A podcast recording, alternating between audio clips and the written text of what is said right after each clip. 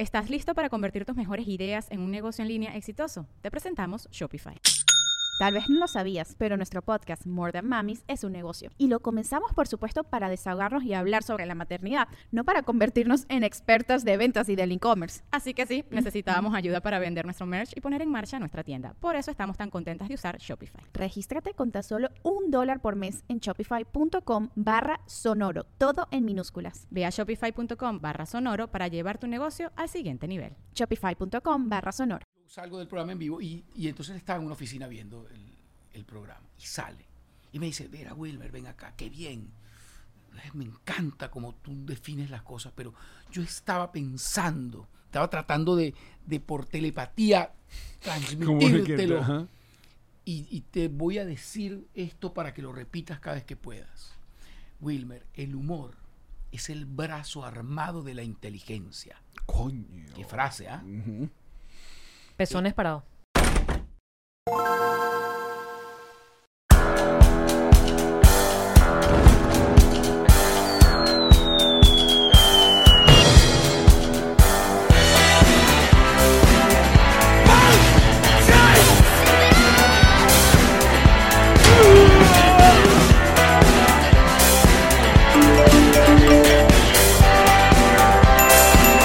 Nos reiremos de esto.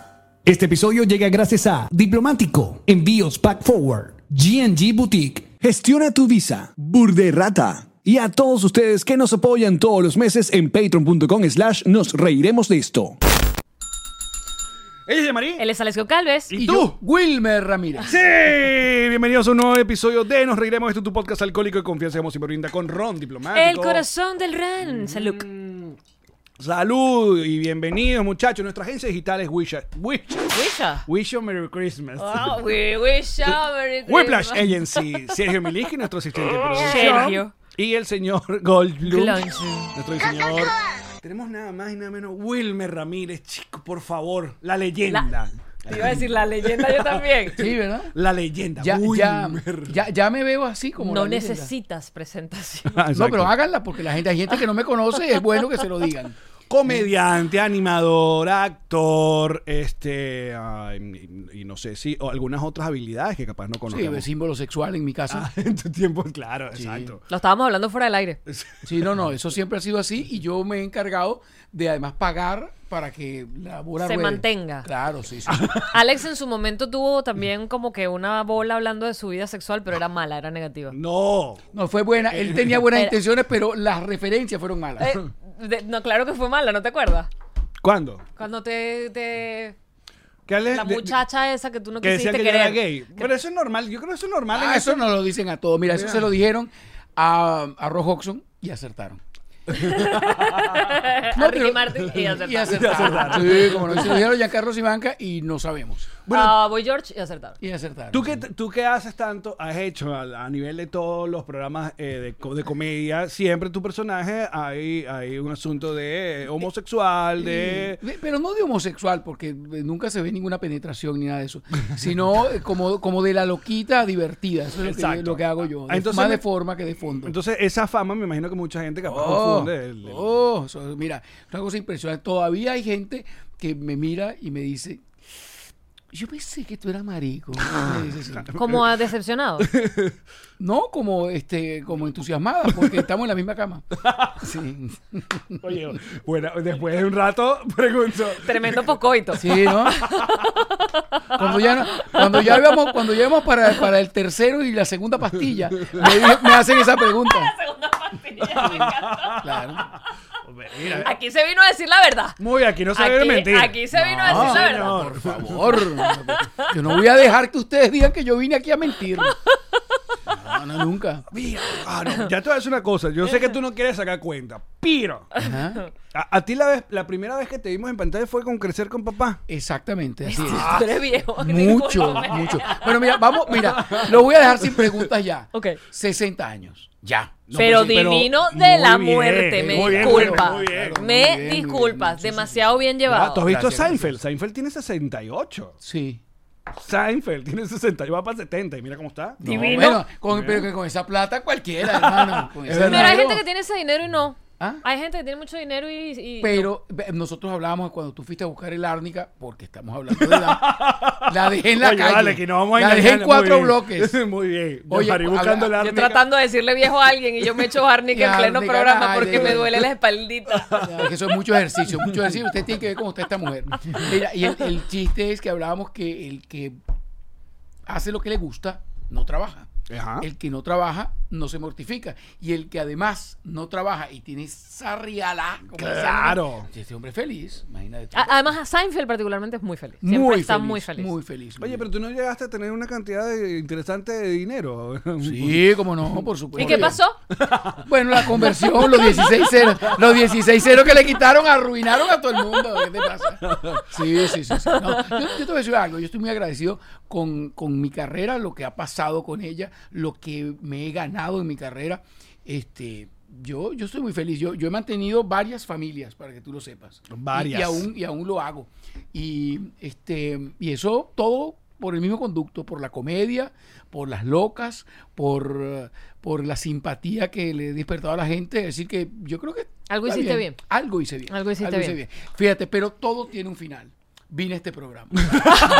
Aquí se acaba la Ah, carrera de. Wilmer Ramírez. Oye, qué, placer tenerte con nosotros. Deja que pongas una foto con nosotros en tus redes sociales para que Y vean. lo vas a sentir. No, no, que- pero por favor. Mira, tú sabes que Te va a encantar. Te va a No, gustar. no, no. Sí. Tú sabes que... Hasta aquí te sigo, Wilmer. No, no, de no, verdad, no. con esos personajes. No, no, pero te voy a decir una cosa. Óyeme, uno, y lo hablamos hace poco cuando fuiste a buscar El árnica. Hablamos la muchas otra, cosas. la otra crema.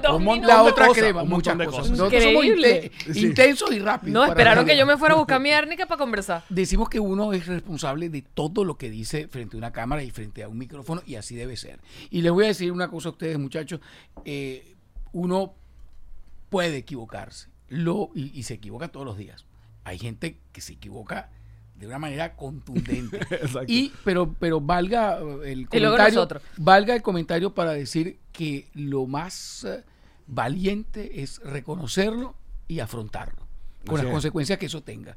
Y entonces eh, ahí es donde yo digo, bueno, va- vamos a ver de qué está hecha la gente. Y entonces a mí me parece que ustedes lo hicieron con gallardía y dignidad. Y yo siempre, todos los días, rezo porque uno no cometa eh, errores que te puedan eh, hacer sentir mal a ti y sentir mal a la gente que, que tú puedas agredir. Pero entiendo también que This que- no, happens. no, no. A ver, entiendo que la autenticidad en algún momento te pasa una factura. Sí. Sin duda alguna. Y entonces a uno les pasa el final de la carrera, a otros se le pasa la mitad, a otros se le pasa el comienzo. Al comienzo es menos notorio. Cuando tienes eh, ya una plataforma, pues entonces ya empieza a ser un poco más eh, complicado porque agre- puedes agredir a, más personas y, y muchas más personas van a, a ver tu error. Claro. Entonces, tienes que ser mucho más valiente y mucho más profesional. Y ahora yo, que se lo decía a Alex también cuando usted estaba buscando el árbitro, porque hablamos muchísimo, y fue, oye, me salió y entró, le decía, le decía a, a Alex eh, lo siguiente, eh, cuando uno disfruta mucho eh, lo que hace y no quiere dejar de hacerlo, pues lo asume y sigue hacia adelante. Y a parece que eso hicieron ustedes y yo lo aplaudí. En ese momento que ustedes te- estaban confrontando esa situación, estaba yo haciendo un programa con Luis Chatén, Ok. que, que fui, eh, no, en la, en la radio. Sí, que tú ibas constantemente a sí, acompañarlo, sí, ¿no? he sido colaborador de él, cosa que yo pensaba que ¿Te no pagó? era divertido. un saludo a mi amigo Luis Chatén.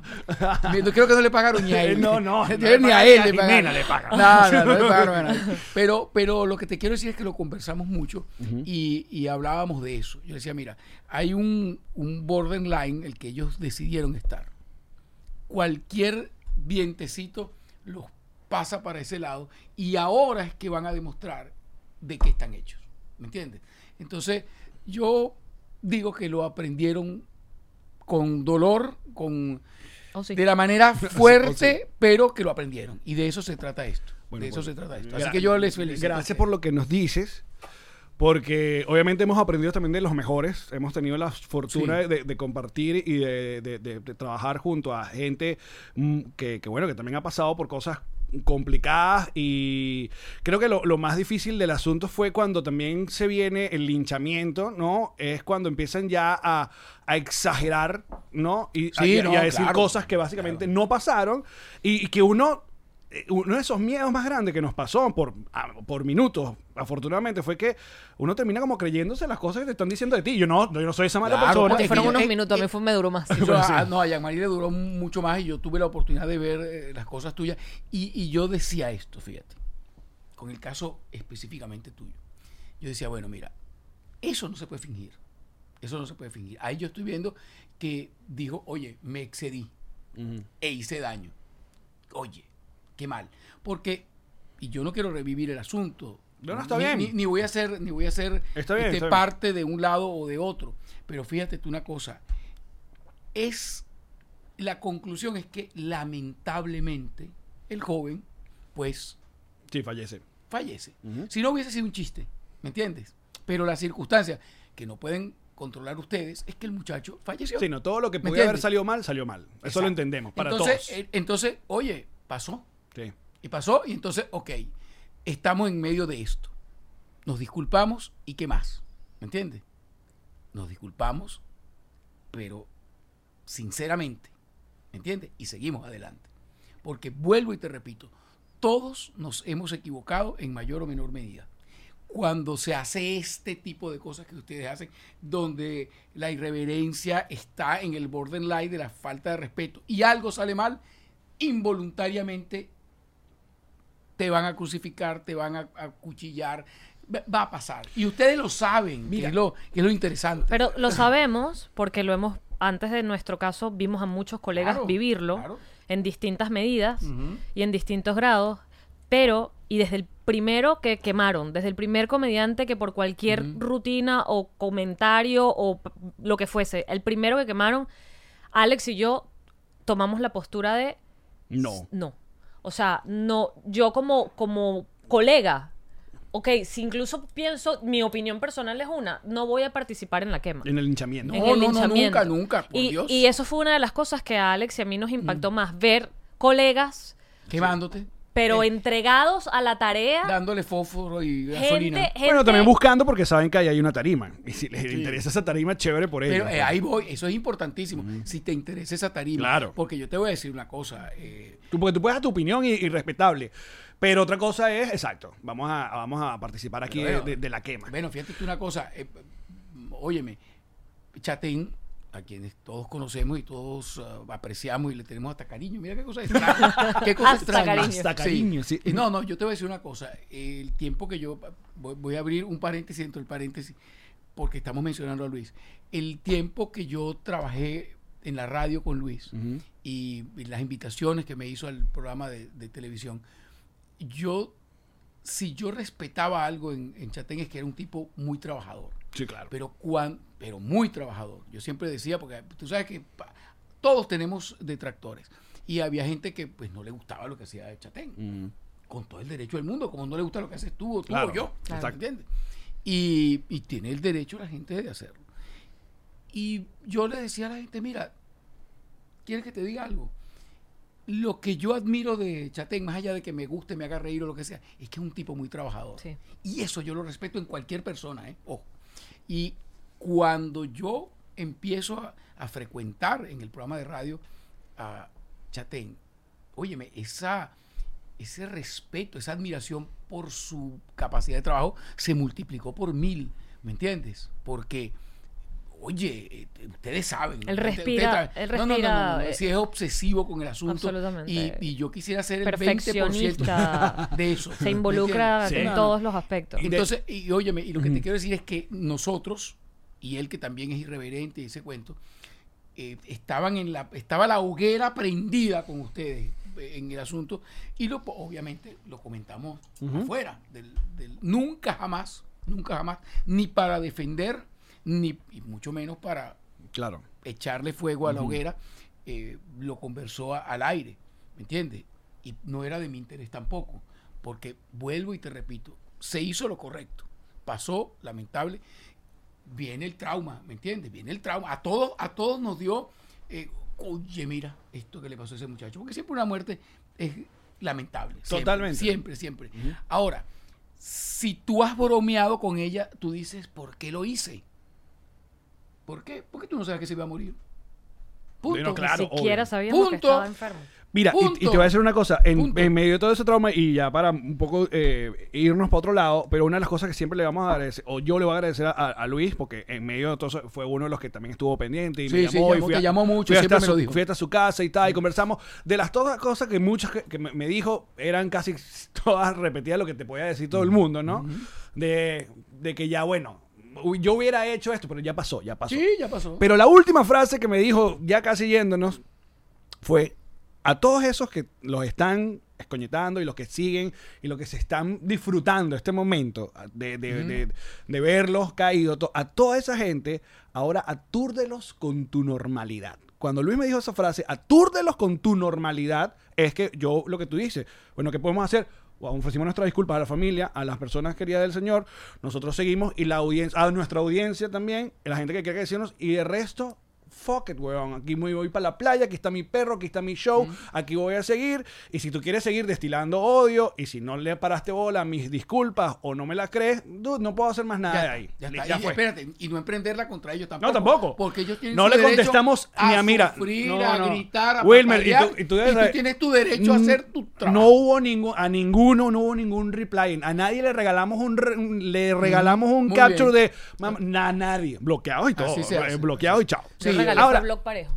Para, Ahora, para- en medio, en medio de toda esa vaina, de, de- de también, de, de- sobre todo esta época de donde a la comedia, sobre todo, se le está pasando una lupa y se revisa y tal. Tú vienes de una generación, ¿no? Siempre, Donde- perdón, te, te hago una, una Sí. pequeña corrección. Siempre estu- ha estado sobre eh, bajo la lupa, bajo la supervisión y siempre, siempre, siempre, siempre estuvieron criticándonos. Es decir, ahora es una cosa diferente porque la gente Claro, siente pero en nostalgia, pero En no. Chéverísimo lo revisaba, cuando salió al aire Chéverísimo, lo revisaba y lo leías No, en la prensa. No, no, no, no. Nos, nos, eh, eh, cerró el programa el gobierno de Caldera, para que sepa, por ejemplo. Chéverísimo. Chéverísimo. Ya va, espérate. Y la Rochela.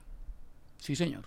En ese mismo gobierno. Caldera el mismo que liberó a Chávez, pero no hablemos de eso. Ese mismo. Un saludo a la familia. Prohibido olvidar. Prohibido olvidar. pero dije, les cerró el Sí, programa. sí, no, supe- bueno, claro, era, era Eran otras cosas. Era, era un gobierno otros tiempos, democrático claro. y fue una sanción. A lo mejor no fue directamente Rafael Caldera, porque yo después de eso conocí a Rafael Caldera en, en Miraflores, es decir, no, no tenía ninguna adversión Contra nosotros, Ajá. pero quizá un funcionario Un que pre-Conatel. pensó, ¿Cómo se etcétera, etcétera. Coño, se seguro ayudó a Conatel ese coño. No, pero se es muy ve pre-Conatel. Pero fíjate, nos cerraron por tres meses. Guau. Eh, y luego, bueno. ¿Y cuál era la Ajá, razón? ¿cuál fue el motivo? Y bueno, de esas eh, eh, boberías, como dicen los cubanos, de, de, este están utilizando a la mujer como símbolo Sexual. este inadecuado, están eh, eh, las locas, están excediéndose con las locas. Mira, muéranse de la risa con esto.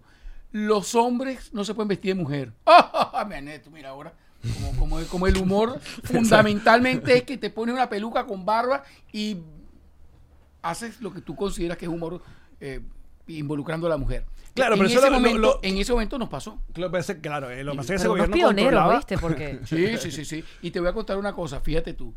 Hay- Hay otras maneras de operar, pero fíjate, ese, esa presión de suspenderte o de asustarte, eh, por ejemplo, en el gobierno de Chávez, y ahí a lo mejor me va a caer un poco de gente encima, no existió. Se, se permitió. A ustedes. A nosotros, claro. Ah, bueno. nosotros te- estamos Ah, bueno, hablando no, de de- ese contexto, claro, pues ¿no? nosotros fue. Maduro también, hay Sí, que sí, sí, recordar. sí. Es que era diferente. Sí. Porque fíjate tú una cosa, eran, eran dos eh, formas de, de- de abordar eh, el asunto, dos visiones diferentes. Es decir, nosotros lo hacíamos, eh, yo me imagino que un- con un poco más de candidez. Nosotros no hacíamos una crítica frontal y opositora y cáete de ahí y que te queremos fuera. Nosotros pintábamos un poco la realidad. ¿Me entiendes? Incluso con la reconstituyente fue así. Obviamente nosotros teníamos una visión, como ustedes saben, eh, el humorista ve un poco más allá. Pero igual, Wilmer, la reconstituyente, eso era que 2000, 2001, o sea, imagínate 2000, tú. 2000, O sea, no era, 2001. no, no, no era después lo- el, el Chávez que Sí. se convirtió, el Chávez Sierra de RCTV o el Chávez. No, no, no, no. eh, y luego te- la, Maduro con la represión y toda la No, locura. pero yo te voy a decir algo. Porque hay gente que no recuerda eso. Obviamente, sí, sí, sí. Obviamente que hubo eh, colegas, comediantes que fueron, eh, Más digamos, frontales. No, no, pues mira, más, más frontal que la reconstituyente dificultó, porque además fue en el momento preciso, ¿no? De hecho, nosotros siempre estábamos en el camerino cuando hacíamos la función, decía, bueno, ¿será esta la función donde llega la DC? Exacto. ¿Les llegó alguno? ¿Quiénes eran? Mm, eh, Laureano Márquez, Rolando Salazar y yo. ¿Y tú? Acompañados por, por Karina Salaya, que sea una modelo con nosotros, y ¿Y, y tú hacías- qué de quién hacías? hacía de Jaime Bailey. Jaime hacía mi monólogo personal, que eh, Laureano hacía su monólogo, y luego hacíamos una parodia del programa de Jaime Bailey. Que. Porque el- el- el- la propuesta era muy graciosa, porque te acuerdas que ese es el año en el que comienzan los periodistas a, a- a dejar de ser periodistas y empezar a ser activistas políticos, ¿no? Sí. Entonces, bueno, por ejemplo, Peña, no Ricardo Peña, sino Alfredo Claro, Peña, Alfredo y los dos Peña. en Benevisión. Alfredo Peña era periodista, qué Y, bolas. sí, y se- pero es que el, el día de la, de última todo, entre- ¿eh? sí, no, no, no, espérate. El día de la última entrevista que hace Alfredo Peña antes de las elecciones con, de ese año del 99, 98, él termina el programa, y a, y a mí no me, no me cayó bien esto, él termina el programa y no termina como terminaría, no sé, cualquier periodista de esos que hacen programas de, de- de opinión. Él le dio la mano y, y- y le hizo a Chávez como así como el día de la última entrevista. Búsquenla, debe estar en algún lado en YouTube, pero véanlo. Él tuvo una cara de complicidad con, Claro. con Chávez. Eso estaba hecho ya. Bueno, lo, lo que quería decir es que entonces yo- el, el enunciado eh, humorístico era como los, como los periodistas todos están tomando partido político, nosotros vamos a traer a un periodista que es equilibrado, Ah. porque no vive aquí. Y él es equilibrado en todos los sentidos. Jaime Bailey. Jaime Bailey. Sí, sí. Entonces, pues, eh, En todos los sentidos. Claro. Entonces, Que eh, una de, de tus, de tus eh, ¿cómo se llama? Eh, imitaciones más insignes. No, bueno, fue- muy popular y ¿no? funcionó mucho. Y yo creo que en Venezuela la gente, la mayoría de la gente no sabía quién era Jaime Bailey, lo, lo fue conociendo como a través de mí. Porque tú sabes que eso fue muy gracioso. Y Yo me veía, ve- veía, ¿ah? ¿Este era aquí? Ya va. ¿Dónde? Ese soy yo, sí. Ese soy yo. Ese soy yo. No. Y Jaime tripió, Baile. ¿no? Yo recuerdo que tú Sí, que que Jaime varias me- veces en su programa. ¿no? Jaime me invita. sí, Jaime baile, no puedo con eso. Sí. Él me invitó al programa cuando todavía el, el sketch no había salido. Mira, y lo que te iba a decir es que, es que eh, en Ah. ese, en ese Lo de la, la- la constituyente, la cosa. de y los sí, estaba diciéndote que, que nosotros hacíamos unos planteamientos muy fuertes en ese sentido, pero estaban bajo la óptica del humor que nosotros hacemos, que no era, no era confrontacional. Nosotros no decíamos, Chávez, te vas a morir, porque no? No, no. No, claro. Nosotros lo disfrazábamos dentro de nuestra Y sí, parodia y era muy duro. Y, y entonces por eso se volvió un fenómeno, porque a pesar de que no era confrontacional, decíamos cosas muy fuertes, muy, muy duras. A nosotros nos entrevistó hasta el New York Times diciendo a ustedes los van a llevar presos". Ustedes lo van a joder. Yo creo que no, porque, porque como dijo Alex, era un Chávez prematuro. Sí, pero y, y con sentido del humor, porque va- Chávez Pues sí, tiene hubo- defecto hubo- y tenía virtud. La gente olvida que hubo una luna de miel. Hubo una Había luna de una miel. larga luna de miel. Sí, hubo una luna de miel como hasta el peo de PDVSA. Claro, el peo de pero, PDVSA sí, y ahí- PDVSA, pero, pero- pero a lo que me quiero yo referir exactamente es que nosotros teníamos una forma de hacer, de hacer humor donde podía pasar por una ingenuidad, por una candidez, por una travesura incluso. Mm. Pero luego eh, lo que hacíamos ustedes era absolutamente diferente, ¿no? Era humor político de Válido, entrada. válido porque esa era su manera de Claro, ustedes expresarse. La de nosotros era diferente. Entonces yo creo que eso ellos pensaban que no hacía tanto daño Mm. y, y- y no sentían como falta de respeto, que de hecho no lo era. Era una forma de nosotros transmitir nuestra preocupación con el elemento que teníamos, que era... No, y, que se- y que si se daba era parte del día a día y que Sí, hay, sí. que, hay que Pero- chalequear con esto. Pero pues. a lo que te iba, a lo que me iba a referir... Como pasa en este país también. Oh, por Life. favor, y escucha, ¿y tú crees que cuando Alex Baldwin, que por cierto le, le pasó esa cosa terrible también... Oye, sí. eh, Se retiró, ¿no? No sé, Por ahí pero leí ayer dio una, una- entrevista que creo Sí. como que... Que no quiere trabajar más. No, pues, obvio. No, bueno, yo creo que, que va a pasar un rato para que Claro, lo haga porque no va a estar Ah, pero- en condiciones de ser. Pero lo que te iba a decir es que nosotros, eh, eh, la, Cuando él la obra estaba se volvió haciendo- tan, tan popular que, que mm, a nosotros no, un día nos dijeron, mire, eh, hoy va el, el presidente y todo el gabinete. Así fue. Y tomaron la casa del artista y, Y estaba, bueno, nosotros vimos, llegó José Vicente Rangel, No llegó el ministro de la Defensa, llegó el otro, llegó el otro. El único que no llegó fue Chávez porque parece que tenía un disposición estomacal ese día.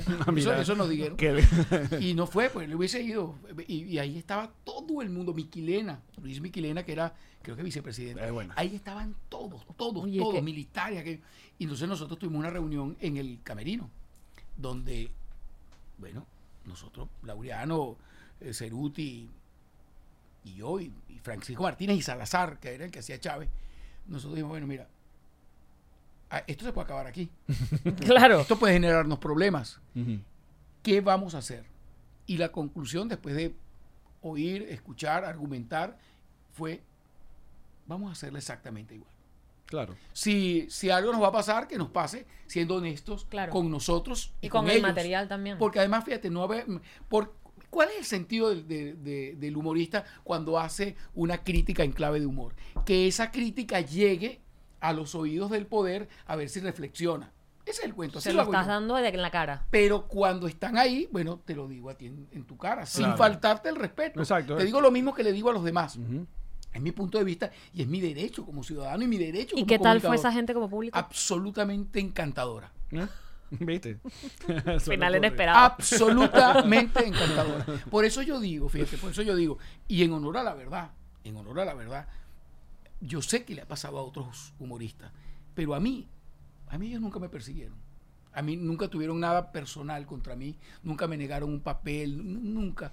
Y te repito, sabemos qué es lo que pasa en el país, pero en lo personal, conmigo no ocurrió. Y yo tengo que ser honesto. A mí María Elvira Salazar me preguntó esto mismo, y yo se lo dije, mira, pues, sí hay una situación en Venezuela, pero a ti tú no te sientes perseguido. No. Si me hubiese pasado, Claro. lo digo. Pero, yo tengo que ser no honesto. llegado, ¿me exacto, no llegado, Pero es no tiene válido nada, también, ¿no? Pero, no, pero yo no voy a decir que es que, ay, que ellos son buenos, ni que es que son mis amigos. No, es que no me pasó. ¿Me entiendes? Entonces, Claro. como no me pasó, no, no lo puedo decir. Ahora, evidentemente en Venezuela hay un gobierno desastroso en muchos aspectos. Y, y no es que me persiguen a mí o a ti o a ti, es que tienen a un país Secuestrado completamente. secuestrado. ¿Me entiendes? Entonces, pero, pero ¿por qué tenemos que hablar de Yo política? te iba a decir, ¿Por o sea, qué? que- Estamos en foso. Hay que, rela- sí, hay que sacar de esto. porque- Estamos en foso. ¿Cuánto- Haz un ¿Dónde chistecito. yo? Haz un chistecito. Tío Willy. Tío Willy. Tío Willy. No, hay mucha gente que capaz no conoce eh, tu faceta de estando pero estando pero. O sea, te conocen como el, el- el actor eh, cómico que ha estado en múltiples lugares de, de sketch y de tantos programas que no solamente en Venezuela, sino en Latinoamérica. Sí, porque tal. sí. Pero tu faceta de estando, obviamente tienen que ir a verte estando. Y tú has estado, creo que has estado una buena jornada importante ahí en el improv Tres años. con, con Tres comediantes de todo de todas partes De todas partes de ¿Qué tal Latinoamérica. esa, Oh, fabuloso. Yo no sé cómo ustedes no quisieron ir. no sé, no nos ha invitado? Ah, ok, pero bueno saberlo. ¿Tú sabes Pilas. Que- Porque, me- yo- si veía, yo en el impro veo, yo digo, ah, pero ahí está Wilmer, Sí, con cubanos, con puertorriqueños, con mexicanos. Sí, ese, es el desafío que nos toca al mudarnos a esta ciudad, claro. a este país. Y aprovechar eso Y también. aprovecharlo y entenderlo. Porque te voy a contar una cosa, así como yo- a mí me encanta hacer mi rutina y, y que la gente se divierta y yo divertirme también con eso, y también mi faceta como presentador me, me encanta. Y esa faceta me permitió estudiar varias cosas. Me permitió estudiar a los diferentes comediantes. Me permitió analizar de qué se ríe la gente, de qué se ríe el emigrante, de qué se ríe un emigrante Mira, y otro. Te es tremendo. Mira, mira la foto que te están mira esa mandando acá. Puros Mira. muchachos. mira. Cáspitas y Puro, re- puro mocho. Así son las cosas. Vale, Sí, ¿ah? vale. el, el que está aquí agarrando, a- a- abrazando a Oscar Llanes es, ¿cómo se llama? El que hacía de Eh, Marta Colomina. González, eh, Gilberto González. Mira que la tira, Detrás Lacho. está Euler, al lado de Mira, Euler, chico. Euler Guillén. ¿Y quién es el...? Ese es Laureano Márquez. el es la Laureano Márquez. Ay, no, pues yo tampoco lo reconocía. Claro, cuando tenía su chiva. Claro. ¿Y el que está eh, ah, detrás de ti? Pedro León Zapata. Ah, miran, tampoco lo reconocí, Pedro chico. León Zapata. Puro mocho, Wilmer. ¿Qué Sí, foto? Deberías sí. tener esta foto en tu casa. y Yo todo. debería tener en la casa. sí. Alguien me la pasó. Claudio Nazoa, el, el engendro del humor arriba. Entre Gilberto y Claudio está el poeta Manuel Graterol Santander. Claro. que es una eminencia, es un poeta, era un, Qué buena foto, un Jesus. creativo increíble, un publicista y el que le puso letra a muchos eh, de los eh, mensajes navideños de, de Venevisión. ¿Ah, sí? Sí, sí, sí. eh, mira, eh, Graterol Archo me regaló una frase que yo repito eh, cada vez que puedo. Cada vez que puedo, sobre todo cuando cuando hay gente más joven que yo que le encanta el humor, que se han metido en problemas con el humor y que lo quieren y lo defienden. Yo estaba un día en portadas y me ya habíamos trabajado Graterolacho y yo, porque es un tipo encantador, como toda esa gente de esa foto. Eh, y ya habíamos trabajado y siempre nos, nos preguntaban ah, qué es el humor y la cosa. Y, no- y uno, tú sabes, con cierta elegancia decía lo que le parecía el humor. Y yo, estábamos en vivo.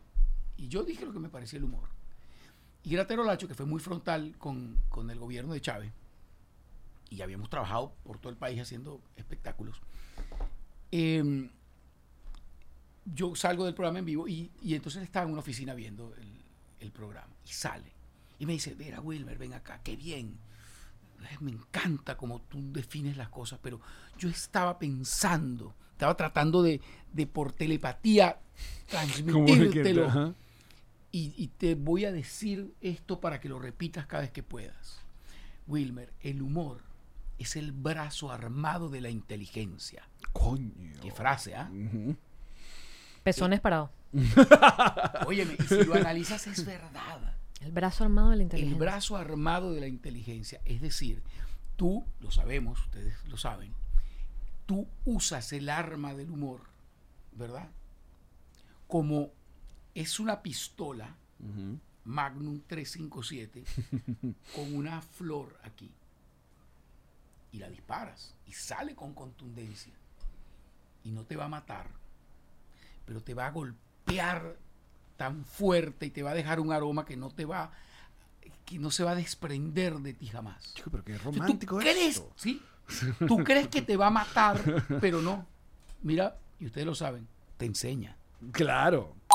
Antes de seguir con nuestro episodio, obviamente tenemos que hablarles de Diplomático, el mejor ron del mundo mundial. No, y no lo decimos nosotros, lo dice el mundo mundial. Claro. Ron diplomático es ron venezolano, pero para exportar. Allí donde estén, probablemente en ese lugar del mundo donde están, y además de Venezuela, está ron diplomático. Y acá en los Estados Unidos usted pueden tener esta botella en la puerta de su casa a través de drizzly.com. Muy sencillo, cualquiera de las presentaciones de ron diplomático. El corazón del ron. Momento GNG Boutique es una... Primero GNG se encarga de contar una historia en alguna pieza. Qué bonito eso. ¿no? Es que es maravilloso porque tú tienes un regalo. Ahorita, ahorita que viene Navidad, tú vas a hacer un regalo y tú dices, mira, yo quiero un regalo, pero así, así y asado. Una chaqueta, una Algo que sea personalizado, único, que cada vez que esa persona se vaya a poner esa pieza que tú le mandaste a hacer, diga, qué belleza, vale, qué bonito. Y les recordamos que quedan todavía eh, los Converse de edición especial de Nos Reiremos de esto con certificado de autenticidad. Así es, porque son edición limitada. Ujú. GNG Boutique es para ti. Los envíos hacia Venezuela, ¿para dónde y por dónde? Por Pack Forward se hacen, porque además tienen cavas refrigeradas que van a hacer que tu, que tu entrega llegue, si es comida, si es un restaurante que tú tienes, un abasto, un, todo va a llegar en perfecto estado y te van mandando correos, su carga ya salió, su carga está en camino. si tú, por ejemplo, cosa, ahorita en Navidad, en los regalos de Navidad, tú se los mandas por Amazon a Pack Forward, Pack Forward te lo deja en la puerta de tu casa en cualquier lugar de Venezuela. Escríbeles de parte de Nos Reiremos de esto a Pack Forward. Nuestra agencia digital es Whiplash Agency. ¿De qué se carga Whiplash Agency aparte de, nuestra, de nuestras emociones? No, se encarga básicamente de todo lo que nosotros somos virtualmente. Nuestro Instagram, nuestra página web, nuestro Twitter, todo. Ojo, además no solamente en redes sociales, sino que también se, se- con ellos pueden consultar cualquier estrategia digital, si necesitan un e-commerce, todo eso lo hacen con eh, nuestra gente de Whiplash Agency, la nueva imagen, un cambio de logo, todo eso lo hacen con Whiplash Agency. Eh, Quiero ¿quieres vender suéteres, nos reiremos de esto, que- Whiplash Agency. Ajá, cosa, Whiplash Agency. Whiplash Agency es nuestra agencia digital. ¿Y cómo hace uno si tiene el pasaporte vencido? No, no puedes viajar, no, No, sabes la qué visa. hacer. Arroba gestiona tu visa. Ah, consulten más, con nuestros amigos de arroba gestiona tu visa porque ellos te asesoran, eh, tienen toda la información sobre las embajadas de los Estados Unidos en cualquiera de los países y todo el proceso del TPS para los venezolanos. Importantísimo. Vayan y consulten el número de WhatsApp que consiguen en su cuenta de Instagram de parte de Nos Reiremos de esto. Van a tener la primera eh, consulta completamente gratis. Así que vayan eh, de parte de nosotros y van a tener toda la información sobre tu visa acá en los Estados Unidos. Arroba gestiona tu visa. Momento de diversión, momento de echar bromitas con Burderrata. Burderrata es, mire, el rolitranco de juego para armar un desnalgue venezolano. Más nada, con ese subtítulo, bebé, esto para Navidad está increíble como regalo, pero además como para jugarlo, porque uno no sabe qué hacer, estás en pleno 24, ya se comió, ya se y que bebió, uno, y que 31, monopolio, no, no. Bur de rata, Aparte, totalmente venezolano. Totalmente. chichis. Tiene la, la segunda edición ya lista para estas navidades. Y si tienen ya la segunda edición, pues tenemos aquí. Mira, esto es, Es para que le- salido ajá, la extensión Candela. Es, es mucho más, es más malvada. Ajá, es más malvada. Bur de rata. Pueden usar ya el Código de descuento. Un, descuento. Por favor, ¿cuál es? Que es el código de descuento NRDE Bur de Rata en la página de Bur de Rata para que tengan un descuento a la compra. Este perfecto regalo para eh, la Navidad y el día de Tremendo juego de mesa. Amigo secreto. secreto. No anden regalando cosas feas. Bur de Rata. Te enseña, te alecciona. Pero es que la mejo- lo mejor que hemos, mira, Boom. aparte de nuestro nuevo show de stand-up, el que estamos haciendo ahora que se llama Cada vez Mejor, Cada vez mejor. básicamente somos los, los dos afrontando el lugar más vulnerable que puede tener, que es como por ejemplo a- afrontar un divorcio o un asunto de fertilidad te que, lo tengo. que es complicado, este, pero la única manera de enfrentarlo, No hay la otra mejor es cosa. con es haciendo chiste de esto. Sí, pero fíjate una cosa. de, de- tu situación, burlando, de uno ya mismo. está, esa es. Reírte de ti mismo. De- ya, that's it. Tienes que reírte de ti mismo y tienes que seguir adelante. Porque no es, ah, me reí de mí mismo y me quedé en esto y me burlé y ahora yo soy la víctima de mí mismo y de las circunstancias. No, no, no. Eres, o sea, te burlas del error que cometiste. ¿Cómo fui tan ingenuo? ¿Cómo fui tan tonto? Y aprendes de él y sigues adelante. Mira, pero volviendo al stand-up, ajá, la cosa que estás haciendo con, con todos estos comediantes. Entonces, porque tú también fu- fun- funcionas ahí como presentador, como el host. Ahí sí, ahí sí, porque te repito, eso es lo que me interesaba eh, saber, calibrar. Y además me, me encanta porque salgo de primero. Y eso, eso me fascina porque... eh, eh, Rompes el. sí, entonces, y yo me empiezo a estudiar el público, ajá, y veo acá y tal, y no sé qué cuento. Y, No, y te voy a decir y una ya, cosa. ya, ya, ya. Wilmer, Mm. de los comediantes más elegantes que tiene Venezuela. Bueno. Esto, hay algo que tiene, hay que decir si se va a decir en este podcast. ¿verdad? Es como el Steve Harvey. ¿Tú sabes Steve Harvey? Claro. Steve Harvey siempre anda con unos trajes, una cosa, una Sí, vaina, sí, sí, sí. chaqueta. Pañolito. Wilmer Ramírez. Sí, sí, no como gusta. Chatén, que anda siempre en No, en- no, en- Chatén es horrible. ¿vale? Mira, te, mira, te voy a decir una cosa. franela no puede No, ser. pero te, que te voy a decir una cosa. Eh, Chatén superó a cualquier otro comediante porque usa los Converse sin trenza. No, sí, Sin claro. trenza. La, floje- la flojera Es que- máxima. no, la trenza para qué? Qué horrible. Trenza demasiado. Yo, no, pero yo- cuéntame de, de- de la prestancia. Bueno, de pues la tú sabes que, es que te voy a contar, eso tiene una historia también. O sea que eh, yo siempre creo que quise hacer comedia, eh, aunque eso no estaba bien visto en Venezuela, sobre todo... por Ser cómico, ¿verdad? Porque eso era el. Sí, decían que este es cómico y tal. Y a mí esa, eso no me gustaba esa cosa, ¿no? Pero yo veía comedia eh, de otros países y habían comediantes que a mí me gustaban mucho. Había un comediante mexicano que era así elegante, le decían el zorro plateado. Eh, es em, Mauricio Garcés. Ok. Y tenía exactamente la misma cuerda en la que yo me muevo. O el tipo levantador o la loquita. Pero siempre impecable el tipo peinado perfecto y tal. Y yo decía, oye, esa comedia es interesante y no se hace aquí en Venezuela y, y debería hacerse. Me, me fascina, es, es divertida y tal. Luego eh, pasaron, los, por supuesto lo vi mucho, he visto todas sus películas y tal. Y luego empecé a ver, conocí, descubrí un comediante español que se llama Arturo Fernández, que murió hace poco, Ok. de ochenta y tantos años, y todavía semanas antes de morirse hacía, protagonizaba sus obras de teatro, tenía un teatro y hacía comedia.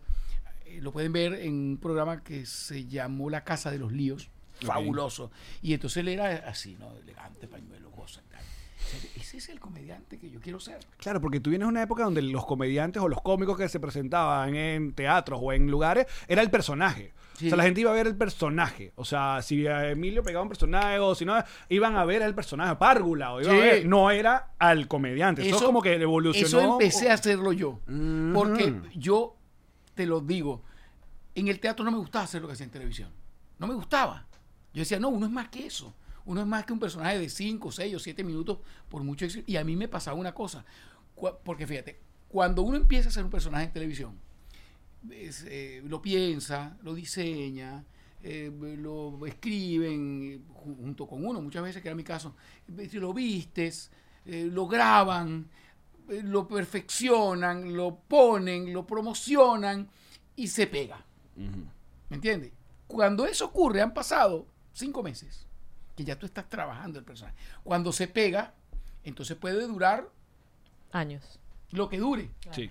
Entonces ya yo estoy aburrido de eso, ¿me entiendes? Aburrido de eso. Entonces, además tú me vas a poner que lo hagan todas las noches en el teatro, porque nosotros trabajamos en el teatro de martes a domingo. Entonces tú me vas a poner una temporada de nueve meses, porque esa era nuestra filosofía. Si yo ensayo un mes una comedia, tiene que durar un año. Claro. Para que valga la pena. Claro. Porque aparte otra cosa es que tú vienes de la escuela de Santísimo Guillermo Fantástico González. Del rolo de vivo, que Dios lo tenga en la gloria, porque entretuvo mucha gente, dio mucho trabajo, hizo grandes cosas. de en la los televisión. mejores entretenedores del que hemos tenido Era, de la vida. Sin duda alguna. Primero por empresario, porque luego él convirtió, tengo entendido, usted ha escuchado, porque nunca tuve el placer de conversar con Ay, Guillermo, vale, pero es de esos ejemplos de el, el que el entretenedor, el animador, que luego se convirtió en productor, en y empresario, empresario, empresario y, y que hizo de teatro cosas. y de, y de televisión y de radio. Él tuvo emisoras de radio en, en- en Margarita y esa cosa. Pero fíjate, Ajá, y él tenía el teatro, entonces... tenía- eh, no, eh, el, teatro era de Jorge Vulgaris. ok. Y, y Jorge Vulgaris tenía a Jorge Palacios haciendo comedia ahí, te estoy hablando del El Teatro 70 y pico, Chacaíto. En Teatro Chacaíto. Y entonces se pelea él con, con Jorge Vulgaris. Jorge Vulgaris se pelea con Jorge Palacios. Y entonces le dicen, porque Jorge era el dueño de la cosa, pero necesitaba un gerente artístico ahí. Y entonces le llevaron a, a Guillermo González y se hicieron pana, que terminaron incluso muriendo con seis meses de diferencia. Coño. Wow. Sí, sí, sí. Pero es verdad que tú estuviste a punto de convertirte en galán de lo- novela o intentaron que fueras galán de novela y ter- tú terminaste que no, yo quiero irme para la comedia. Es ¿Cómo? que tú sabes lo que pasa, que yo, yo vengo con una formación interesante de, de actor y tal, esa cosa de los años, de los años 70 y 80, finales de los, mediados de los 70. Y muy chamo empecé, ¿no? Y venía del rajatable, del teje, esas Wow. cosas que tú sabes, Claro. que dices, ah, festivales internacionales, pero no había dinero. y yo tenía ya una familia que mantener. Y entonces unos hijos, ¿no? Y, y entonces, este, bueno, Arquímedes Rivero, que por cierto falleció Ah, hace falleció poco, ayer. eh, me, me permite trabajar en, novelas y unitario y esas cosas. Y yo tenía fama de buen actor y a lo mejor lo era. Pero, oye, que va, me tocó muy difícil porque me tocó, mira, fíjate, yo digo yo soy un actor muy inteligente porque a mí me tocó trabajar, ser el amigo, mira, de Giancarlo Simanca, el amigo de Luis José de Santander, el amigo de Guillermo Dávila y el amigo de todos esos bellos de Fernando Carrillo. ¿eh? Entonces tú me paras al lado de esos tipos y yo era un pecueso, ¿me entiendes? Literalmente. Discúlpame, tú eres muy guapo. Eh, sí, bueno, gracias, mi vida. Discúlpame. Pero de estos- a esos tipos, esos galanazos que además venían Claro, de la época, esa ¿no? fama, esa Claro. cosa. Entonces yo lo que era era el amigo de él y el tipo bueno que le hablaba de las novias y tal. El pana. Y entonces sí, el pana, yo era el pana. El Y pana entonces yo decía, no, espérate un momentico, esto es el pana, no me va a llegar a ninguna parte. Y entonces yo ya hacía en el Teatro Chacaito, porque ya había empezado a crecer con papá, ya Guillermo se había erigido en mi protector, y al igual que Jorge Bulgaris, y yo hacía muchas obras, muchas comedias en el Teatro Chacaito y nos iba muy bien. Pero bueno, ven- tenía que venir a la televisión. Y entonces en la televisión hacía esas novelas, eso es unitario, amigo, amigo, amigo, amigo, amigo, el amigo de todos. César González. Y entonces. El amigo del prota. El amigo del prota era ese, ese quedó muy bueno. el amigo del prota. En el, en el Eh, más reciente estando, habló justamente de eso. Bueno, y entonces yo dije, espérate un momentico, ya va. Ya va. Giancarlo Wilmer. No, él tiene que ser el protagonista, sin duda alguna. Santander Wilmer. No, él tiene que ser el Víctor protagonista. Cámara, Google. Víctor Cámara Wilmer. No, él tiene que ser el protagonista. A ver, eh, Carrillo. Wilmer. Wilmer, no, Carrillo, Carrillo. Dije, no, hay que huir de aquí. Y dije, bueno, ¿cómo hago yo? Que no soy tan feíto tampoco, que estoy... Bello eres, Este, te dije ya. eh, Ah, gracias. él mi amor, quiere te voy que a lo diga varias veces. Y entonces, sí, de aquí hasta el final de la conversación. Entonces, este, yo decía, ¿cómo hago? Bueno, fíjate que por contraste, yo con los bellos no soy bello. Pero ¿y si me paro al lado de un feo? Ah, ¿Y dónde están los feos? En Dije, la comedia. Conde del Guácharo, Wilmer, Wilmer. Honorio Torrealba. Wilmer, este, Wilmer. No, yo era tipo. Y entonces, como El galán de la astuto, comedia. vale. Y así me llamaban. Qué para que tú- astuto. Sí, no, muy el, sí, el sí, galán sí, de la sí, sí, comedia. el es galán de la verdad. comedia, El caballero del humor. o sea, A, sí, a bueno, la yo hice- Pepeto, coño. Ah, cualquiera. Pepeto amado. Pero tú sabes que, tú sabes, Pepeto amado por Claro, todos. por todos. por todos, sinceramente. Mira, y entonces empecé yo a hacer en las comedias, yo empecé a hacer también el amigo, pero después descubrieron que yo tenía el ritmo y la cosa y tal, y, y me vestía chévere y tal. Entonces empecé a hacer el, el- el galán en las comedias, el, el galán que se vuelve loca, ¿me entiendes? Entonces nos funcionó todo eso muy bien. Y, y entonces, bueno, ahí se desarrolló mi cuerda, ahí se desarrolló mi comedia, y yo fui tomando confianza, el público fue creyendo en mí, y entonces, bueno, desarrollé ese, ese estilo de comedia que el cual en algunos momentos algunos escritores, mira, yo llegué un día con un traje de lino precioso, mi pañuelito y mi cosa. La primera vez que yo llego con esa percha a grabar chéverísimo. Y las mujeres dicen, ay, qué bello y tal. Pero el escritor, uno de los escritores que no voy a mencionar aquí, con los años nos hicimos muy amigos y socios, me dijo, ¿por qué tú te ves así? como, como que me he visto así, me he visto así, porque pues, mire, el lino, mira esta marca. mira- Disculpa. mira esta- Por favor. No, no, no, es que los cómicos no se visten así. Ah, carajo. Y yo le digo, ¿cómo se visten los cómicos? Como Pepeto. como, como Joselo. Yo le digo, no. Esos cómicos se visten así y les funciona perfecto. Claro. Pero yo te voy a hablar de otros cómicos. Y le hablé de Mauricio Garcés. Y le hablé del Rat Pack en los años 60, que se ponían smoking. Smoking. ¿Me entiendes? Tuxedo. Por Dios. Entonces le dije, hay unos cómicos que se visten de una manera, otros que se visten de otra. Por y eso. yo me he visto así. Por eso, Paz, Wilmer, paz. a- hay que Lino. darte tu mérito ahí, que noten ahí el galán. El galán de Ah, la no, comedia. No, no, no el galán, pero Ahora, sí, pero ¿qué sí tal? un comediante mm, diferente en ese sentido. No, Guapísimo. Ya va, pero eso está cool porque por favor. Mira, esta parte de, de Jean-Marie quiero que le pongas eh, eh, como cuando dicen el Ahí, con eco.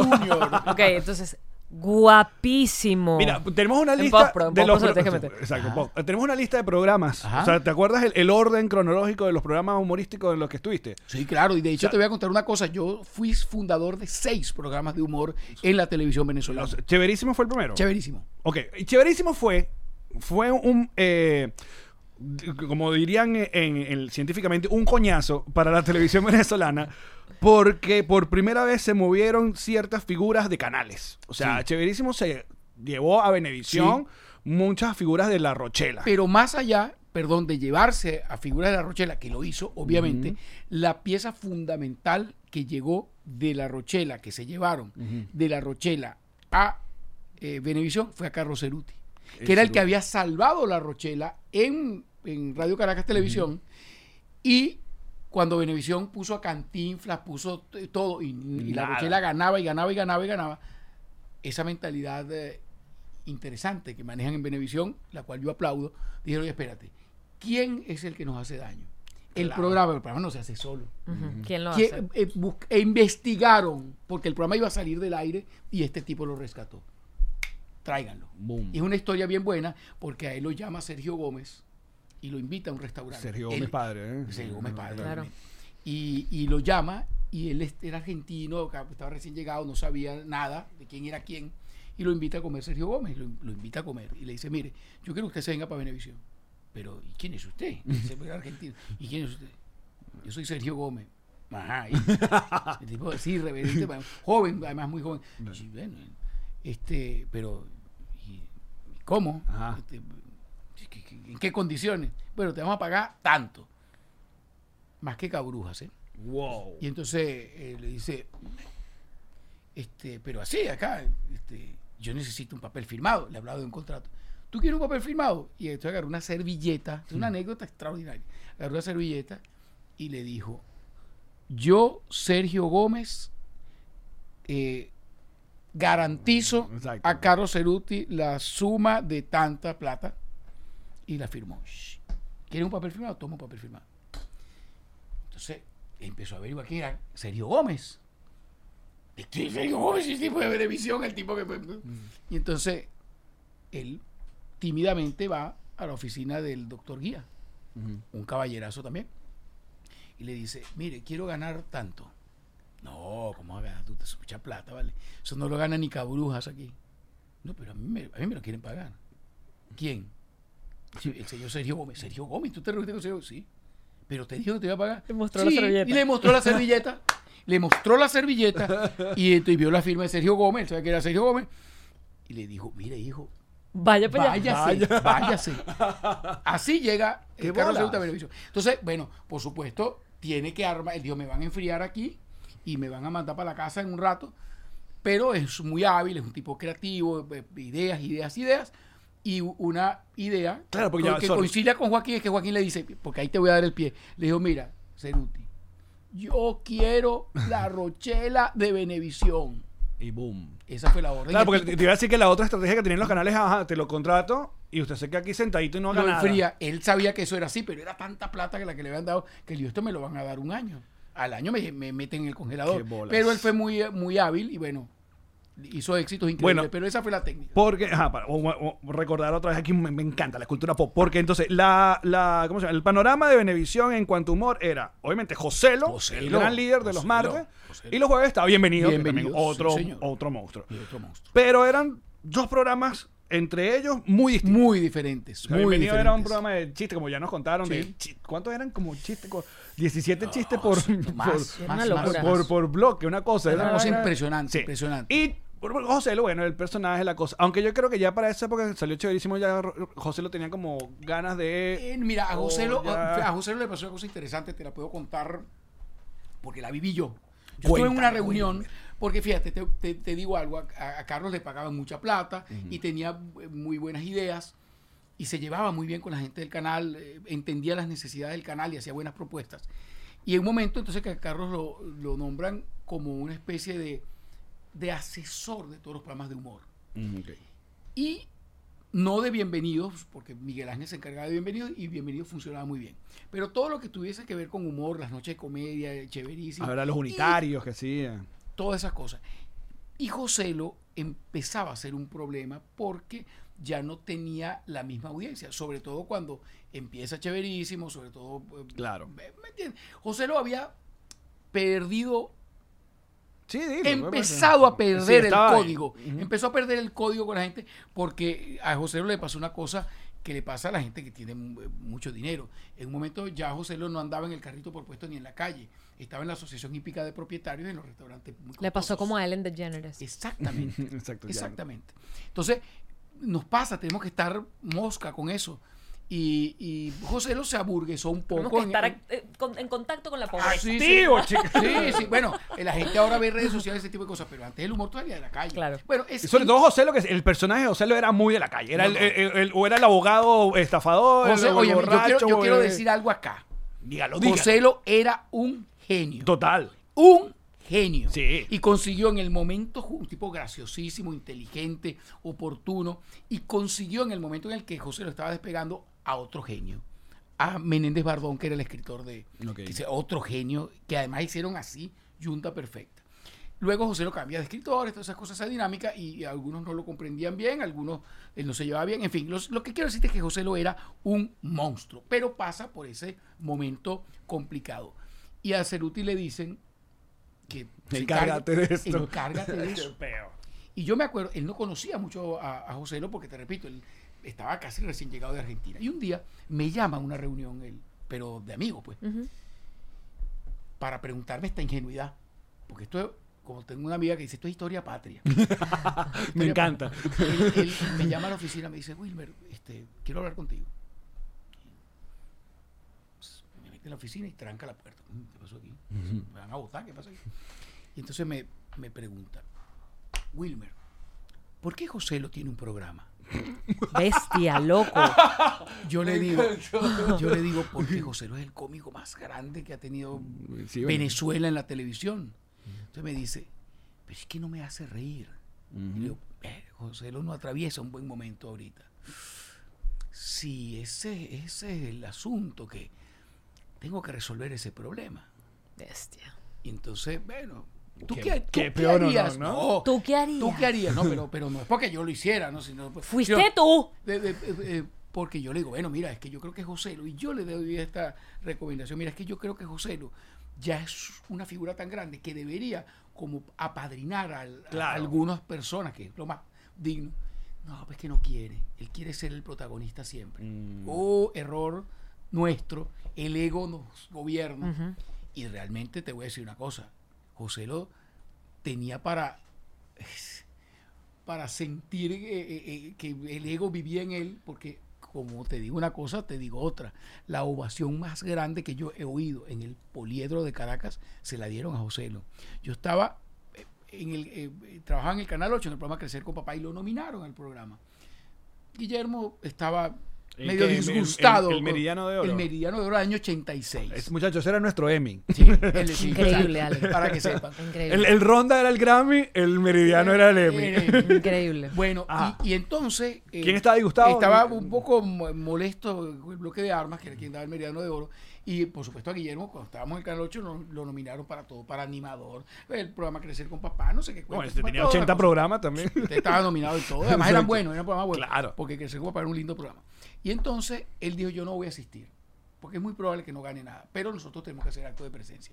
Y me acuerdo que el elenco, el único elenco que tenía él ahí, que era el de Crecer con Papá, le asignó como responsabilidades. Este, mira, si el programa gana, eh, subes tú. Si gana fantástico, subes tú. Y, si gana animador, subes tú. Y si gana... eh, Yo, que siempre lo que quería era estar en televisión, hermana, me invitan, me- o me dan, sí, me acreditan para ir por el programa Crecer con Papá al Meridiano de Oro que lo producía Venevisión. Claro.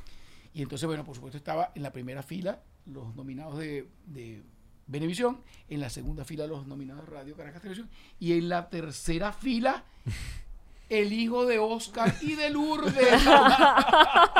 con un smoking que me armé con la ropa de mis amigos. Sentado Regio. ahí con la, ch- una chamita que era novia mía. Mira, que hay un Meridiano de Oro, ver, ¿eh? ese es un meridiano de oro, ahí está, ¿eh? Bestiale. Sí, yo nunca me pude de ganar una cosa de esa, eso se acabó. Bueno, y entonces, mira, mira esta anécdota que me parece estupenda contarla. Yo estoy ahí, y entonces estaba Marcel Granier, Rudy Rodríguez y, y- y Santander, cuando hacían Niña Bonita. No, cállate. Sí, no, no, Hollywood, ¿me entiendes? Totalmente. Y yo así que llegué al poliedro con mi Malibu año 70 y, y pico así blanco. Y eso que se el techo. y yo Mira, no- no te- no te alejes tanto lo- micrófono. sí, sí. Eso que tenía el techo persa, ¿te acuerdas? No, usted estaba muy joven para eso. Jóvenes para eso. Bueno, yo cosa, y la gente, ay, la gente te saludaba. Y la foto, y la aquella cosa. cosa, La y alfombra cámara roja. Kodak y la cosa así. Bueno, yo llego ahí a la cosa. De, y yo mosca con todo. Claro. Joaquín Riviera por allá dirigiendo. Gilberto Correa, perfecto, que lo plancharon así. la Vestido. encima. Perfecto, Gilberto. y yo viendo todo aquello, cómo se movían y la viendo aquello. En vivo, de paso. En vivo, en vivo. Como a las siete y media de la noche, porque a las 8 era el prime time, Poliedro lleno así hasta las metras. Y entonces, corte comercial, Joaquín Rivera se acerca a la tarima alta y llama a Gilberto.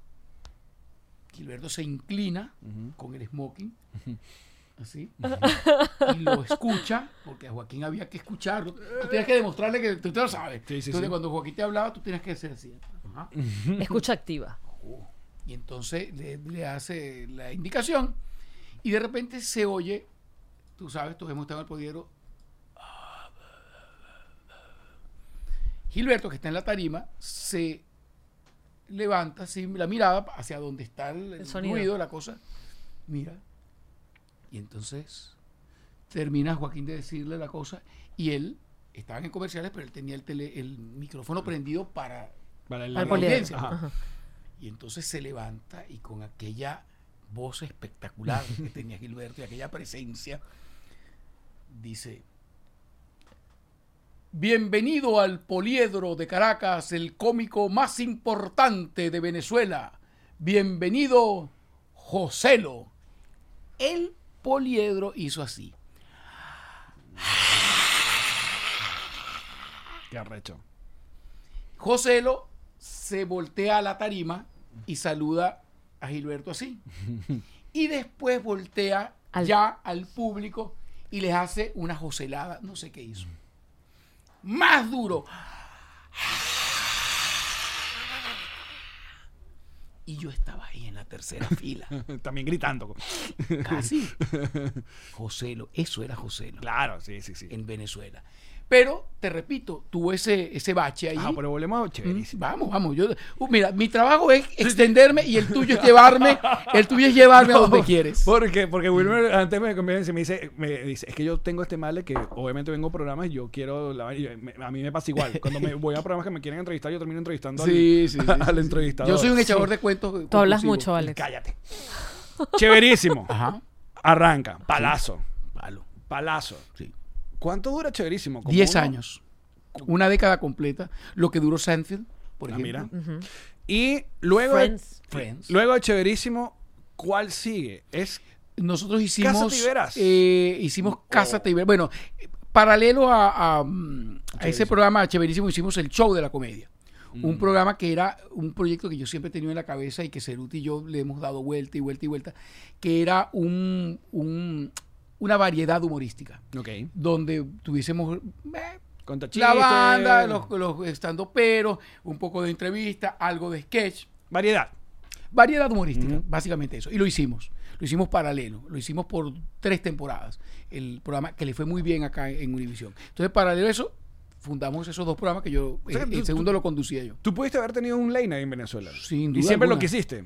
Sí, lo quiero. Pero en Venezuela Lo nunca quiero, entendieron, encanta. eh, No. na- nunca le tuvieron fe. No. O sea, hubo un momento cuando obviamente, primero lo intenta Sicilia, eh, pero luego es cuando llega Luis y Erika, ni tan tarde, es como que se activa, entonces Sí. Venevisión saca a Viviana, vuelven, reviven a, a Sicilia y tal. Pero luego el formato, como que nadie No. le, le entendía No, fe. O sea, no había pegó. cosas eh, medio parecidas. Carlos Mobono tenía un programa de, como de, no, de, de Sí, pero entrevistas no- muy. Sí, pero sí. el formato, formato, formato, como que nunca le tuvieron fe. No, ellos no le tenían fe al, al formato. Y te voy a decir una cosa, no entendían. Fíjate, yo siempre decía esto, porque no creas que no tuve mis problemas en Venevisión, a pesar de que yo animaba No, cosas. claro. yo de hecho renuncié en una oportunidad y me fui a hacer un programa propio en el Canal 8 para demostrarme a mí mismo que yo podía conducir un programa. Porque ellos decían, no, pero es que, ¿por qué si tú estás tan bien en los programas de humor, por qué te vamos a poner? ¿Y por qué me mandas el 31 de diciembre, Joaquín, a hacer en vivo eso? Ah, porque Gilberto Correa no va, ¿verdad? Ah, porque el otro no va. el huevón, Entonces, ¿eh? yo me manda y yo voy con mucho gusto y te estoy demostrando que puedo hacerlo. Nos mandaban a mí, a José Vieira, cuatro años consecutivos a hacer el programa. de Eh, Gane Oro con Benevisión, que era un día completo haciendo sorteos y sorteos y sorteos. Los mundiales de fútbol, todos los mundiales de fútbol, mientras yo estuve en Benevisión, cinco los hice ahí. Que me manda, eh, lo- estaba en Japón uno, en el estudio de los otros, y yo estaba Claro. en los restaurantes, en los clubs, haciendo mi trabajo. Dándolo todo. Claro. Y entonces, cuando venía la responsabilidad de un programa nuevo, yo decía, bueno, pero ¿y aquí estoy yo? Claro. No. Entonces tú estás muy viendo, ¿por qué te vamos a sacar de, de, de- de chéverísimo o de tal cosa para, para llevarte para allá? Hasta que, hasta que me contrata Telemundo y me traen para hacer dos programas aquí. Con la mala suerte de que el equipo, la compañía productora no entendió tampoco el asunto.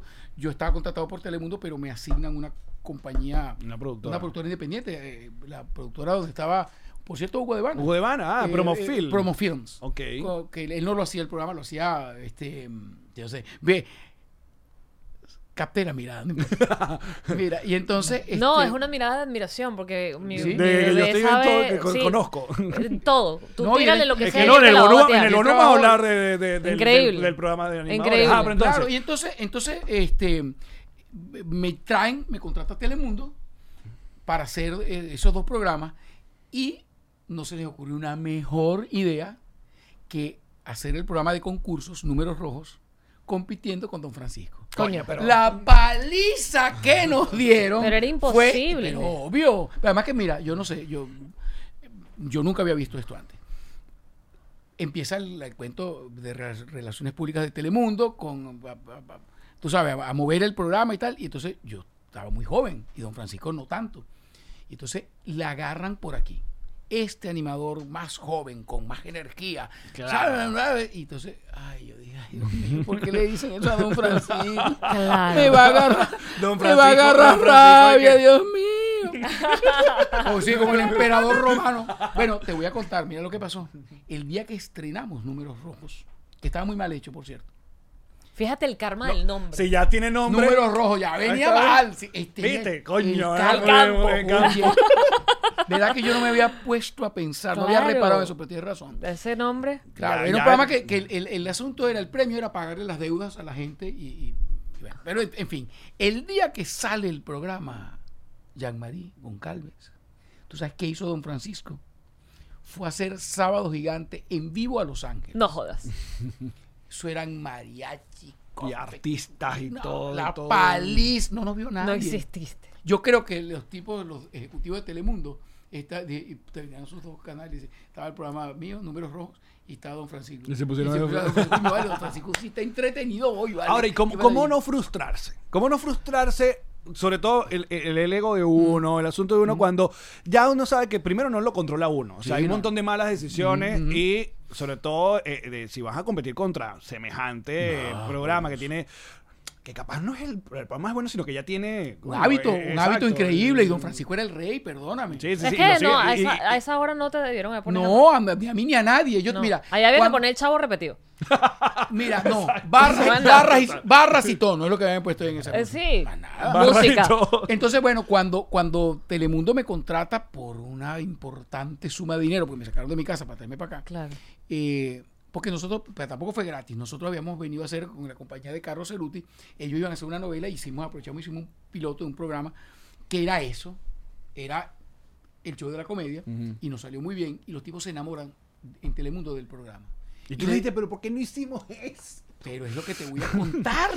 Que, que, que, que dicen, mire, no vamos a hacer la novela, pero queremos hacer ese programa, Ceruti. Ceruti, no, quiero la novela. Ah, No, la- No, pero eh, mira, eh, y les pagaron una mu- multa de esas que pagan, por- pero haz el programa. No quiero, no quiero, quiero la novela. Claro, la novela le da mucho más dinero. Claro. Y entonces, pero era un ejecutivo importante ahí, amigo. Y después de mucho hablar de cosas, meses de angustia mía, dijeron, bueno, mira, es una cosa, no lo haga, pero oye, no cedes al, a Wilmer para que anime otro proyecto de nosotros, porque yo pensaba que, no sé, que yo iba a ser Don Francisco, sería. me tenía mucha fe realmente, pero me pusieron en el, en el programa equivocado, con el equipo equivocado, en el concepto equivocado. Lo que dices tú, uno no controla las cosas, y, y yo veía cómo se iba en slow motion cayendo en la vacusa. Y yo veía, porque mira, ese equipo, todos hemos hecho televisión. Tú sabes cuando un equipo no puede. No podían sacar un negro.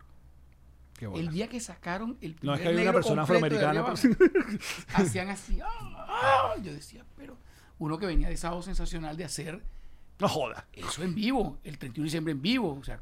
Bueno, eso, eso te- me imagino que te tocó ver mucho, ¿no? Oh. Eh, cuando salías, creo que a mí me pasó también con, con- nos pasa también con, de repente con la radio, cuando uno va a otros países y tú dices, pero en Venezuela somos unos ¡Uh! linces. Pero- en producción, ¿Verdad que sí? en vaina. ¿Verdad que sí? en- no, sí, no son teníamos- ideas nuestras. había, había un nivel muy alto. Por favor, A la ver, yo, radio, yo creo la que radio. uno de los Hay y, un nivel y- y altísimo. uno de los choques que le pasa sobre todo tantos compañeros que no solamente son presentadores, sino que son o productores y tal, es que en Venezuela, esta es mi percepción, en Venezuela, si tú eras asistente de producción, pero tú sabías que coño, había que resolver y buscar un tape, pero eso no era tu responsabilidad. Tú no importa, tú ibas buscabas, y, y lo lo buscabas. Para que el proyecto saliera. Para que la vaina Pero es que tú sabes una cosa, te voy a decir algo, yo te lo voy a resumir y yo sé que ustedes eh, lo van a entender perfectamente y ojalá las personas que nos escuchan y nos ven. Óyeme, lo importante realmente era el espectáculo. Y yo vi técnicos, coordinadores, este, tirados en el piso, moviéndote para que te pararas en la... Aproveché para tocarte la Sí, me Para- tocaste la trombosis, por eso te quité la pierna, porque dije, me vas a hacer llorar del dolor. Eh, yo pensé que te iba a excitar, pero bueno. O- la otra pierna, la, derecha, la Ah, izquierda es la de la trombosis. Mi- tú, pero tú avisas, pon un letrero para tú saber. Y ahora, fuiste a la vena, o sea, me que fue el primer- así en el la primero vena. porque en ¿Sabes la- cuando tienes una herida y la gente dice, ¡pa, Bueno, está bien. Wilmer Ramírez te agarró la vena. yo te agarré la vena y. Cuando sí, se me ponga burda fea, la voy a llamar como tú. Por favor. Pero te voy a decir una cosa. Pero ahora. La vena Ramírez. Lo otro que me pasó fue lo siguiente: que cuando veo, voy a ver qué es lo que. La veo en sandalia y a mí eso me erotiza, para que Ah. Coño, pero mírame bien los pies. Pero hay quesito. No, no, impo- no quiero, porque se- se- te me vas a caer. Tienes una sandalia y para mí eso es Yo tengo suficiente. el dedo que le sigue ¿Ah? al gordo demasiado largo. No importa. Este programa se fue a la Mírame mierda. Se acaba de ir a la los pies. mierda. No, no, porque no me quiero decir. Mírame, los, me tocaste la trombosis ahora. Mira, ¿ves? Este dedo es muy largo. Esto está pasando, ¿eh? No, De pero- Marí le está mostrando de Sí, lo- pero- los tuyuyos que tiene bien, de dedo. no Puedo excitarme. Pero con- ya Y se te esto, quitó, ¿no? bueno. No, no. Te lo bajé. Mira, no, bueno, pero te voy a decir una cosa. Con la trombosis, de, de, de 100 a, a 35. No, no es No, una Y los dedos- y antierección. los dedos- todo dedos ya, ya hizo. Qué horrible ya hizo- todo eso. Así soy, horrible, así soy. horrible, horrible. Mira, Un la última vez, antes de irnos, porque no vamos al bono ahí, porque vamos a seguir conversando con Wilmer, a todo lo que está acá eh, en, el, en, el- en nuestro programa. Pero un último intento que hiciste en la televisión venezolana de, creo que de esa idea, de ese formato, fue con Monch, junto a Monch. El, el show del vacilón. sí. que duró Un algo, año. Un año. Un año. No, bueno, una temporada. Empezamos como en abril y terminamos cuando. Supongo que ya hay otros factores como el monetario Su- también, y- Bueno, eh, eh, crisis, asunto. Mira, el, el- el programa empezó cojo. ¿Por qué? Te voy a explicar porque por no es lo qué. mismo que empezar Porque- cogiendo, que es sí, otra cosa. hubiese sido estupendo, que fue lo que hicimos en los otros programas. O el programa empezó y yo cojo. Exacto, Otro también. cuento O- completo. O los otros programas que sí cogíamos. Exacto. Cogíamos puntos de rating. Claro, Claro. Ajá, ¿qué pasó? ¿Por qué comenzó? Sí, mucha popularidad. Bueno, mira, lo que pasó ahí fue que el proyecto mm, tenía muchos enemigos. Muchos enemigos. Dentro Incluso del canal. dentro del programa. ¿Cómo Qué- así? Qué locura. Eso sí pasaba en la televisión. Sí, sí. A mí me impresionaba eso. Sí. Bueno, mira, te voy a contar una cosa. Porque no querían que tú hicieras esa vaina, que siguieras en a que te ríes y ya. Eh, la gente quería que, eh, que a que te ríes fuese eterno. Porque siempre apostaban a que los programas de humor, o había gente que quería que, apos- que apostara a, que, a, a querer y a, y a hacer como una norma que todo tenía que ser como la Rochela. Claro. Con la estética de la Rochela, con el lenguaje de la Rochela, con la duración de la Rochela. Querían hacer otra Rochela. Y fíjate que a mí una de las peleas mías con A que te ríes fue eso. Porque bueno, ya con el tiempo se desarrolló una amistad eh, con, con los productores, eh, el jefe, y con los Ceruti. ejecutivos, claro. Sí, y entonces yo tenía injerencia en la parte creativa y en los conceptos, me preguntaban y yo daba mi opinión. Este, y yo le decía, mire señores, el éxito nuestro va a ser ser una alternativa humorística en el recuerdo, en el corazón de los televidentes, con nuestro propio estilo. Si nosotros, la Rochela es la Rochela, y mucha gente salió de la Rochela, pero Joselo no salió a hacer la Rochela, Joselo salió a ser Joselo, y por eso fue que tuvo éxito. Nosotros empezamos siendo la Rochela de mm, Venevisión, pero terminamos siendo chéverísimo. Un programa con una personalidad Claro. propia, con una estética propia, con un lenguaje propio. Ojo, y con todo respeto a la Radio Rochela, pero la Radio Rochela de tantos años, no es que todos los años fueron una maravilla. Hubo un, Ah. hubo un- hubo un declive, Hermano declive- mío, declive mira, importante. Yo, en- yo, yo lo digo y lo, yo, lo, yo de eso lo digo y la gente me mira así como extraño. No es verdad. No, no. Lo que pasa es que cerraron Radio Caracas Televisión y La Claro. Rochela, a la que Radio Caracas Televisión, y se lo digo a, a los señores ejecutivos que lo saben, ustedes, ejecutivos de Radio Caracas, lo saben, Escucha. muchas veces quisieron sacar del aire La Rochela y tenía muchos enemigos. Es verdad. Cuando Sí, lo- cierran La lo- Rochela lo- se vuelve un símbolo. romantizamos este pedo. Y es un ícono. Entonces, sí, eh, sí, sí, sin caernos a paja. Eso es así. Y entonces la- la- yo decía, nosotros tenemos que desarrollar nuestro estilo de humor, nuestra estética de humor, nuestro lenguaje, nuestro código. Nuestra labor fundamental es hacer nuestro trabajo y diferenciarnos de la Rochela. Porque yo siempre lo decía, yo no tengo nada que con la Rochela. Nunca estuve, bueno, fui una vez como invitado. Claro, pero tú no fuiste a- a- actor de la no, no, yo jamás, nunca. Nunca fuiste de RCTV. Nunca, Ajá. jamás. Me invitaron a ese programa en un momento en el que habían acabado con Chéverísimo y habían acabado con todo después del paro petrolero. Y bueno, me invitaron. Y yo, óyeme, yo fui encantado de la vida. Claro. Te voy a es un check ahí en tu vida, ¿no? Claro, porque te voy a contar una cosa. Fue, fue para una celebración de un aniversario X, no me acuerdo. Y ellos titularon ese programa Los Grandes del Humor. Y mira quiénes fueron los invitados. Honorio Torrealba, Américo Navarro, fundador de La Rochela, Joselo y este señor que está aquí. No, vale, Yo no lo podía creer. Claro. Y yo dije, me- y espérate, y, y- y la mecánica fue interesante, fue bueno el concepto, porque era que nosotros, los invitados, hiciéramos eh, Personajes- personajes emblemáticos de la historia. de Ah, Rochela. Estupendo. Y a mí me tocó hacer el, el, eh, sketch con Carlos Rodríguez, el, el sketch que hacía Carlos Rodríguez, aquel del Comejobo. Ok. Y lo hice con dos galanes de, de los, los tipos que hacían... Ajá. ch- eh, Los eh, guaperos. Los guaperos eran, eran calzadilla y otro tipo galán ahí, no me acuerdo. Y, yo hacía el Comejobo. Fabuloso. Qué, Me bola. divertí Qué buen concepto. Sí, total. Claro. Y luego otro como invitado, donde lo hice con el, con el gordo Napoleón y con Charlie Mata. Ok. José lo hizo su mendigo con Perolito y Escarlata. What? Eso es un crossover, chichi. Claro. Ese es el crossover Eso es un crossover. Claro. Y Américo hizo, Américo hizo Trinity, que era uno de sus personajes emblemáticos, que insólitamente todo el mundo cree que lo hizo en La Rochela. No lo hizo en La Rochela, lo hizo en el programa sin nombre del Canal 8, que fue una división también era de La un, Rochela. eh, Trinity era un personaje que era un eh, profesor, profesor, de inglés. trinitario. De, de inglés. Claro. Exacto. Entonces fonéticamente decía unas cosas ahí, que se Wow. suponía que era una traducción.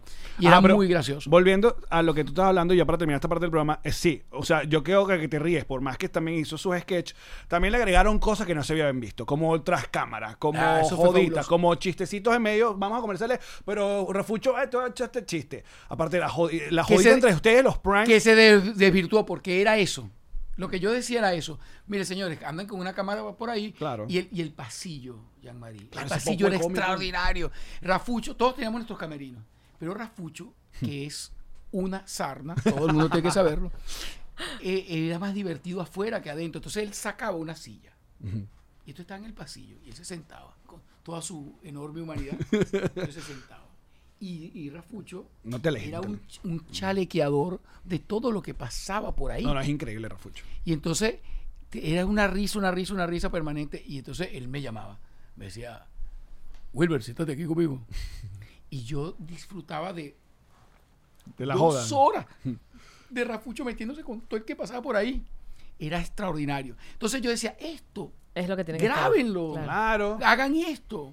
Y entonces eh, lo- los comentarios, las cosas que nosotros decíamos pa- para aforar era, era estupendo. Pero luego este, la gente sabía que había alguien por ahí con una cámara y entonces Mm. como que se cohibían. Claro, ya. Y claro. Y, y empezaban a dar, cuenta un chiste, cuenta un chiste. Entonces ya se desvirtuó. Pero esa idea está interesante, Goncalves. Mira, muy Eres, bien. te voy a decir una cosa. Eres un tipo obser- observador. Gracias. No, observador y observado. No, no, no. Bueno, no, bueno, no volvamos al tema. Vamos a seguir con Wilmer en el bonus porque, ah, caray, porque hay que hablar de que Wilmer fue uno de los eh, eh, Ahí viene lo jurados duro, viene de lo duro. Venevisión Busca Animador donde Así es la cosa. De donde salió Goncalves, que le voy a decir una cosa para irnos a la pausa. Ajá. Goncalves, yo era jurado ahí y le decía, yo no, no podíamos tener acceso a los concursantes, Ajá.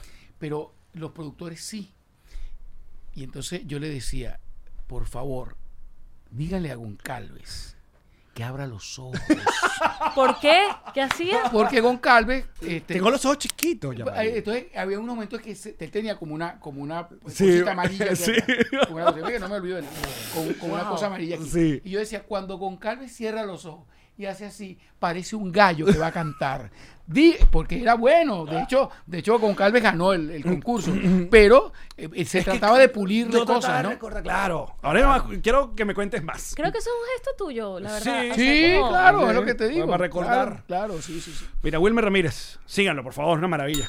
La leyenda. ¿Cómo es que más le pu- pusimos? El, el más, el El- galán, de, el la, galán galán de la comedia. Y el que te agarra la varice. el que le agarra la ya seguimos en el El creador de la trombosis. Esta fue una producción de Connector Media House.